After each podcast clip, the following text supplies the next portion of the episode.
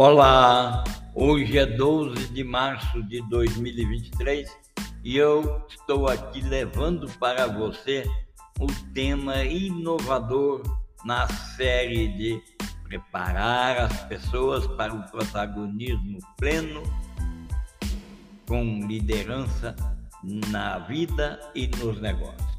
Eu sou o professor Del Piero e este é o podcast 80 octagésimo podcast de 2023. E eu vou continuar a descrever o que é uma organização e o que é a abordagem em hélice. A abordagem administrativa em hélice é a mais atual ferramenta para desenvolver pessoas e negócios. Você já sabe, mas não custa lembrar. Para contratar aulas e palestras sobre esse e os temas relacionados à gestão moderna, comportamento moderno, comunicação moderna, entre em contato por um dos endereços que está localizado, que está apresentado no item descrição deste podcast. Bom, é fato separar, é fato já constatado que separar as, as tarefas da liderança de pessoas e a liderança empresarial diária pode contribuir para as organizações encontrarem um melhor equilíbrio entre centralização e descentralização. Pode reduzir a complexidade e adotar o protagonismo responsivo, ou seja, a agilidade.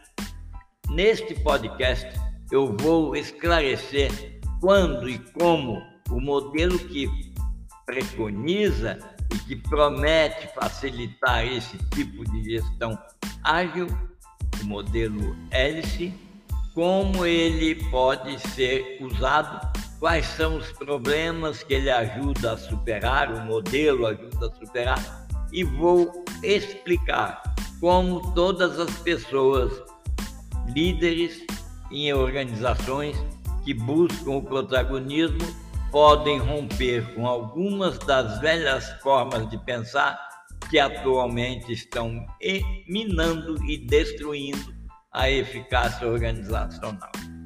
Abordagens do tipo Helix são parte integrante de todas as organizações ágeis atualmente, mas também podem ser aplicadas em todos os lugares na escola, no trabalho, na comunidade, na sociedade, na família, mais do que uma alternativa experimental às ideias tradicionais, estamos plenamente convencidos de que a hélice, a organização com abordagem hélice, será vista cada vez mais como sendo uma abordagem organizacional legítima e muitas vezes indispensável, tal como esse momento que o mundo está a viver. A abordagem hélice talvez seja melhor compreendida no contexto daquelas organizações matriciais que tentam, mas muitas vezes lutam, para integrar as unidades funcionais, geográficas, de canais e de produtos de grandes empresas e que após décadas de experiência e até certo êxito, estão agora profundamente ancoradas nos sistemas atuais de gestão de pessoas e cultura. A abordagem Hélice volta a dizer, ela facilita e você vai poder verificar isso num diagrama que ilustra a apresentação deste podcast. Depois você volte lá, caso precise, o diagrama não consiga retirá-lo, aqui está livre para você, envie uma mensagem que eu lhe envio o diagrama. O fato é, as funções existentes na matriz têm um chefe principal, isso é ponto pacífico, identificado no organograma como uma linha por uma linha sólida. E tem um chefe secundário representado por uma linha pontilhada. O primeiro chefe que aparece no organograma, aquele é o que tem a linha sólida, é representado pela linha sólida, é o principal no sentido de deter recursos e controlar o orçamento. E tende a ser aquele que é responsável por contratações, demissões, promoções, avaliações, bem como pela direção, supervisão e priorização de projetos e trabalho diário. Inspirada na forma distinta e dupla de DNA que foi descoberta pelos cientistas nos anos 50 do século passado, o diagrama representativo da organização em hélice separa as tarefas de liderança de pessoas normalmente executadas por um gerente em dois conjuntos de tarefas por dois gerentes diferentes, cada um dos quais é igualmente relevante. Pensa naquilo que é o planejamento estratégico bem feito. Questões relacionadas a planejamento tático, estratégico e operacional são igualmente relevantes. Aqui a mesma questão. Gerentes ou diretores que vão formar as duas partes da hélice, eles normalmente não são nem primários nem secundários, como é o caso da matriz.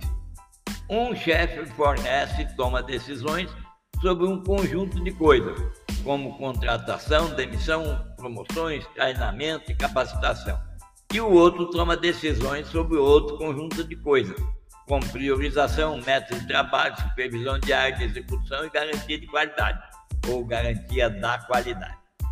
Como os dois papéis são tão diferentes, a presunção da nossa pessoa e das pessoas que, como eu, pesquisadores cientistas, apoiam a, a implantação da organização IELS, é que vai haver menos necessidade de lutas de poder Portanto, tensões e conflitos frequentemente encontrados em estruturas tradicionais vão desaparecer.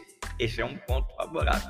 É importante ressaltar, porém, que os dois chefes, gerentes, diretores ou líder de capacidade e outro líder de criação de valor, eles têm as mesmas capacidades e as mesmas potencialidades. Evidente que, em alguns momentos, eles vão precisar concordar em várias coisas.